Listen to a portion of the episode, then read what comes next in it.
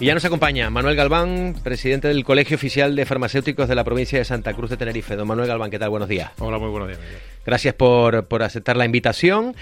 Eh, antes de entrar en materia, eh, porque quería hablar del abastecimiento, de las farmacias, de cómo está el colectivo, etcétera, etcétera, pues ayer estaba pensando, digo, bueno, mm, yo creo que también hay que plantearle a los farmacéuticos que yo creo que conocen bien todo esto que tiene que ver con el mercado del material sanitario, eh, ¿Qué le parece todo esto que estamos escuchando en estos días de, fraude, por ejemplo, en, cuestiones como, la, importación en aquella época, en la pandemia, de, mascarillas, que recuerdo que también para ustedes fueron unas fechas complicadas, porque lo comentábamos antes, ustedes no habitualmente no vendían mascarillas, pero tenían que suministrarlas y también entraron en esta dinámica de importar mascarillas, lo pasaron mal. Entonces, me gustaría conocer, mm, que nos cuente cómo, cómo fue aquella época y sobre todo también cómo se sienten o, si ustedes eran conscientes de que este tipo de cosas pueden pasar. Bueno, eh, estamos en el 2024. Ya. Si nos retrotraemos a la fecha anterior, en la que, como decías tú, eh, la mascarilla no era un producto que habitualmente se, dispensara en las farmacias, sino que era muy esporádico para pacientes con problemas respiratorios importantes y que o procesos después de un trasplante para evitar contagios. Bueno, eh, es muy diferente a la situación que tenemos ahora. ¿eh? En aquel momento, pues las mascarillas habitualmente se vendían para temas de protección laboral, pintores con aerosoles, eh, determinadas, determinadas profesiones como dentistas, eh, médicos en hospitales, en quirófanos, etcétera, que tenían unos canales distintos de suministro que no eran las propias farmacias. Eh, de repente se nos vino el mundo encima a todos en, ese momento y hubo que buscar mascarillas. Yo recuerdo en la isla La Gomera cuando aquel paciente alemán famoso, porque en Canarias, recordemos, empezamos primero, que se nos ha olvidado, inmediatamente conseguimos todas las mascarillas, pero agotamos todas las mascarillas del mercado con lo que suministramos a La Gomera. Llegó el problema en el, en el hotel de Adeje y ya no había mascarillas. Ya, ustedes eh, fue a través de, las farmacias que ayudaron a conseguir mascarillas para La Gomera. Sí. Ah, interesante. Sí, pero es que además más, más allá. Cuando surgió el problema del hospital, eh, del hotel H10 en Adeje, no había mascarillas. ¿Y de dónde vinieron esas mascarillas? De las farmacias de La Gomera se recopiló porque el problema de ese alemán se había parado, parecía que yo había acabado allí, y hicimos una gestión, yo no recuerdo si era un domingo o algo así, porque personalmente eh, de Fred Olsen, un tripulante, se ocupó, una vez que habíamos hablado con la farmacia, de recopilar todas las mascarillas y yo personalmente fui a recogerla al, allí a los cristianos y a llevarla al H10 porque no había mascarillas para poder confinar a esas personas en sus habitaciones. O sea, era tal la dificultad para conseguir mascarillas que pasó luego lo que todo lo que ha pasado. Se pedían mascarillas a la China sin saber qué nos iba a venir, se pagaba por adelantado, eh, cuando llegaban al aeropuerto en China para venir para acá, pues alguien pagaba más y te quitaba lo que te tenía que llegar. Era un tema muy, muy complicado. Y a raíz de eso, pues se flexibilizó la forma de importar las mascarillas y determinados productos sanitarios porque no había.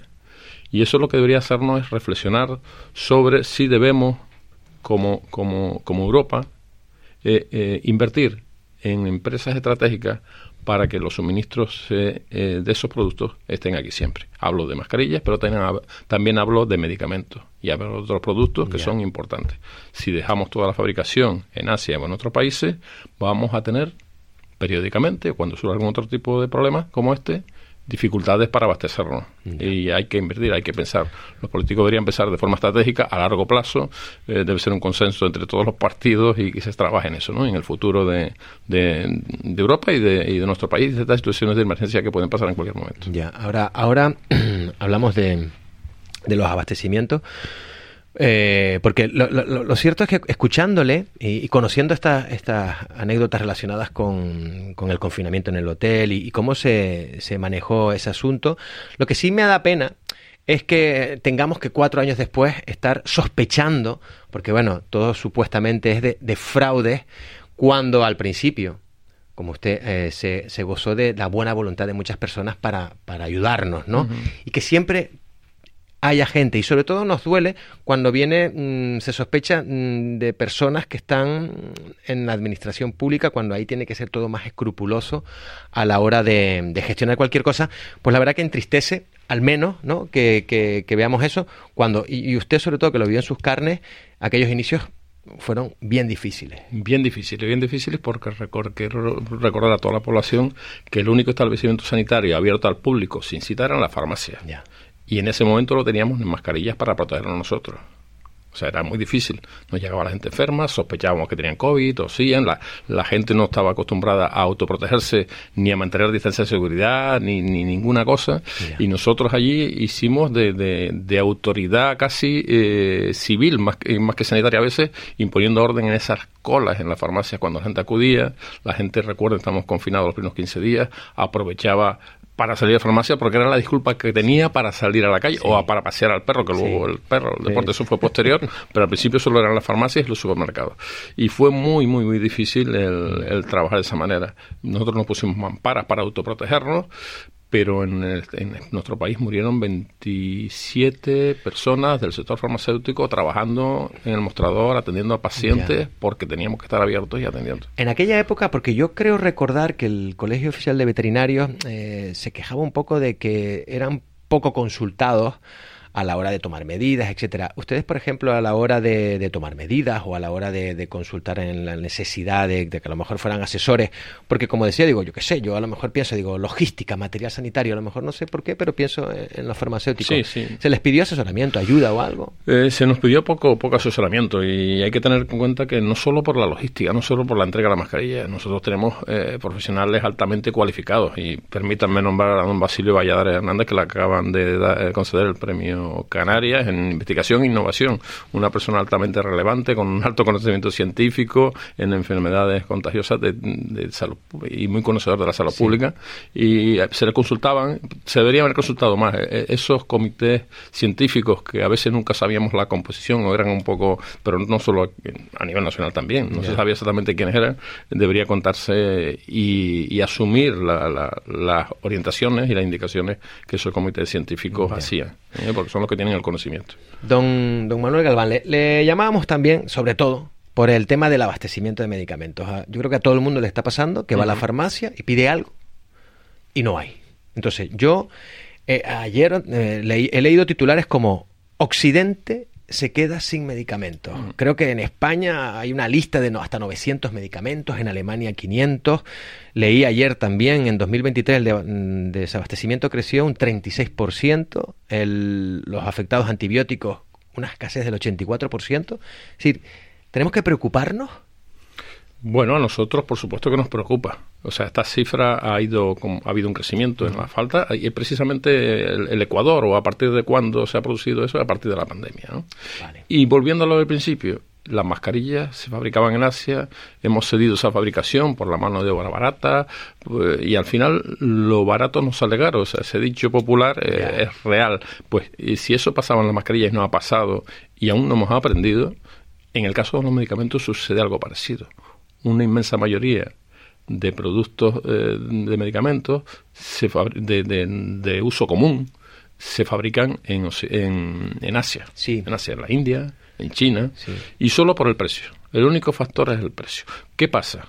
Hay muchos factores que pueden influir en que falte medicamento. Durante la pandemia, por ejemplo, o la guerra de Ucrania, vamos por poner un caso. La guerra de Ucrania, ¿por qué iba a afectar la guerra de Ucrania a, la a que no hubiéramos, tuviéramos medicamentos? Pues resulta que en Ucrania había, se fabricaba un cierto tipo de aluminio que servía para hacer estos blisters, estas esta, laminitas donde va? el aluminio por arriba que van los medicamentos, que tiene unas características determinadas. Muy concretas. Y una cosa determinada que conserva el, el, medicamento, que no deja pasar la humedad, una serie de cosas. Claro, se limita, se deja de fabricar por las circunstancias de la guerra en Ucrania y hay un déficit mundial de aluminio. Entonces tú dices, bueno, no pasa nada, ¿no? Lo ponen en un frasquito en vez de en el blister ese, que está hecho especialmente por las condiciones del medicamento, cada uno tiene su eh, forma de conservarlo. Y dice, mm. bueno, aunque no sea exactamente el bueno, vamos a hacerlo en otro lado.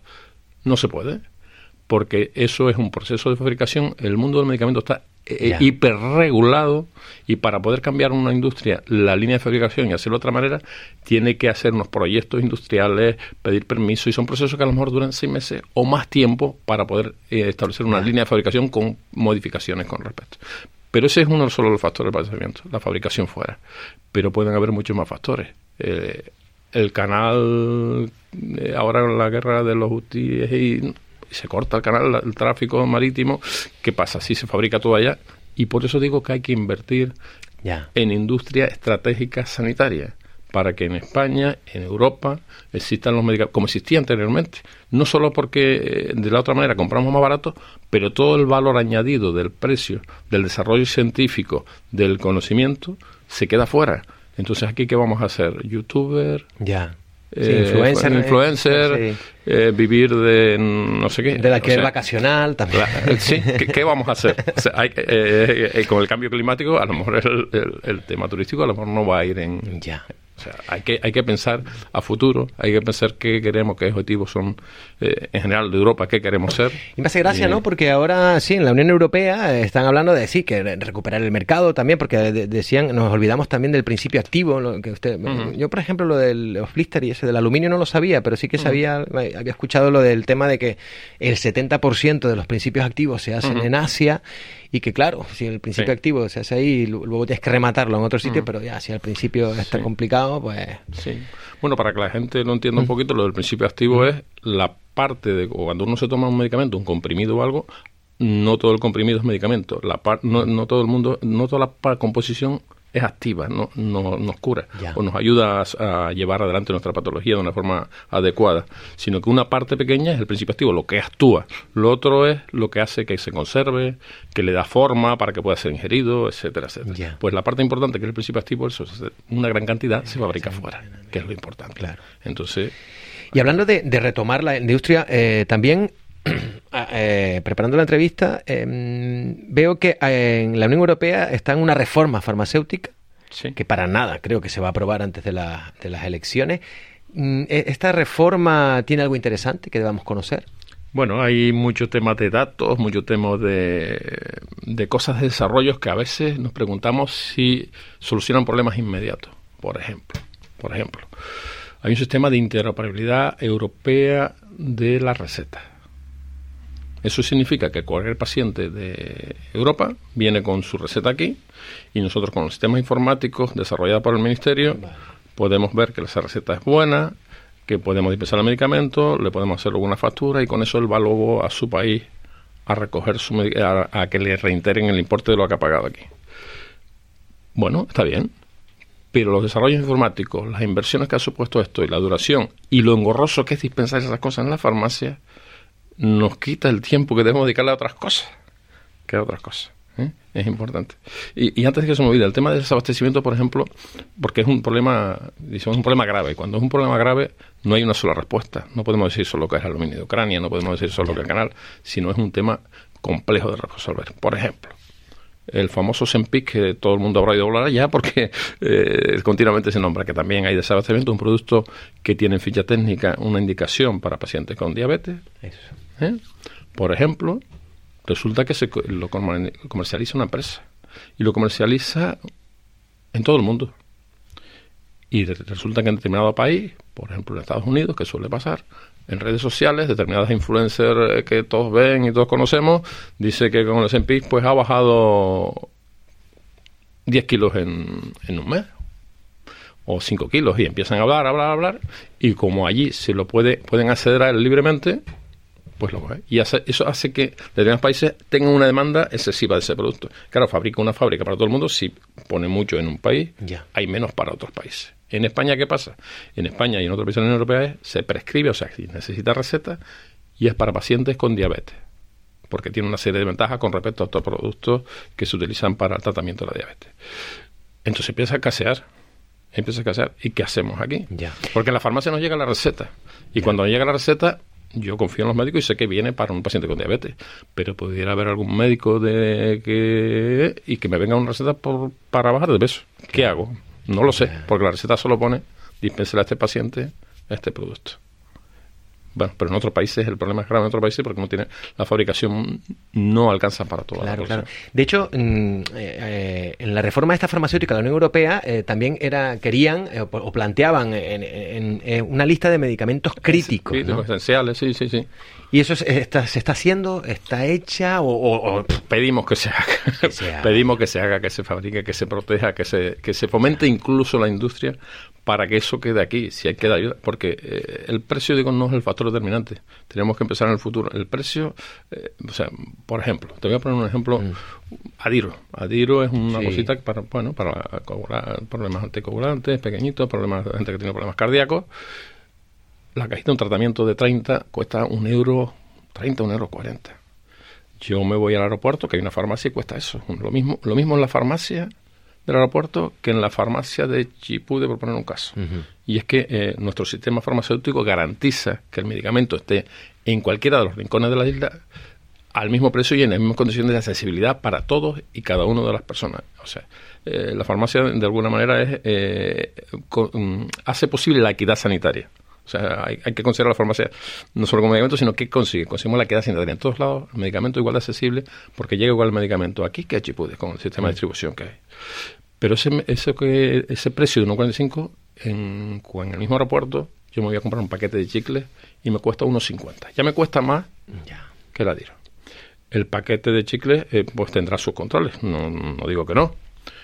Pero ustedes no saben la cantidad de controles de transporte con buenas prácticas de transporte, los requisitos para transportarlo, para fabricarlo, las licencias, lo que te decía antes, si vamos a hacer un pequeño cambio, tardas casi seis meses, un año en que se cambie. ¿Y cómo puede ser que, eh, o sea, yo no soy capaz, y alguno me gustaría que lo intentara, conseguir solo el envase, el cartonaje eh, impreso, con esa letra pequeñita, con esos códigos, llevan un código los medicamentos ahora eh, para controlar que tiene una trazabilidad desde la fábrica hasta el almacén donde ha llegado y hasta la farmacia y saber que ese medicamento es correcto y no se ha introducido de otra manera ilegal, eso lo tienen solo el cartonaje. ¿Seríamos capaces alguno de nosotros de conseguirlo por 1,45? Yo a veces no me lo explico cómo se consigue. pues don Manuel Galván, eh, nos hemos quedado sin tiempo y yo tenía algunas cositas más que, que quería charlar, pero como ya yo intuía que la conversación iba a ser buena, pues le invitaremos pronto. Le volveremos a invitar, si le parece. Me parece estupendo, me parece estupendo cuando quiera. Tiene que ser unos buenos kilómetros, sí, se, lo, agradecemos. Hay muchas cosas que, podemos hablar. Yo te podría hablar de, también de la actividad social de la farmacia, de que mascarilla 19. Yo quería, de esos dos asuntos los tenía apuntados y sobre todo la, primera porque digo, qué importante es la labor y yo creo que está un poco infravalorado, eh, infrautilizado. Infrautilizado. infrautilizado. Porque, bueno, eh, sí somos muchos los que valoramos Esa, esa labor social y, le volveremos a invitar. Hoy, mismo tenemos una Mujer y Liderazgo, es una marca registrada del Colegio Farmacéutico de Santa Cruz de Tenerife. Antes de la pandemia ya invitábamos a mujeres eh, que tuvieran un peso importante en la sociedad, que hicieran labores de distinto tipo, sanitarias y no sanitarias.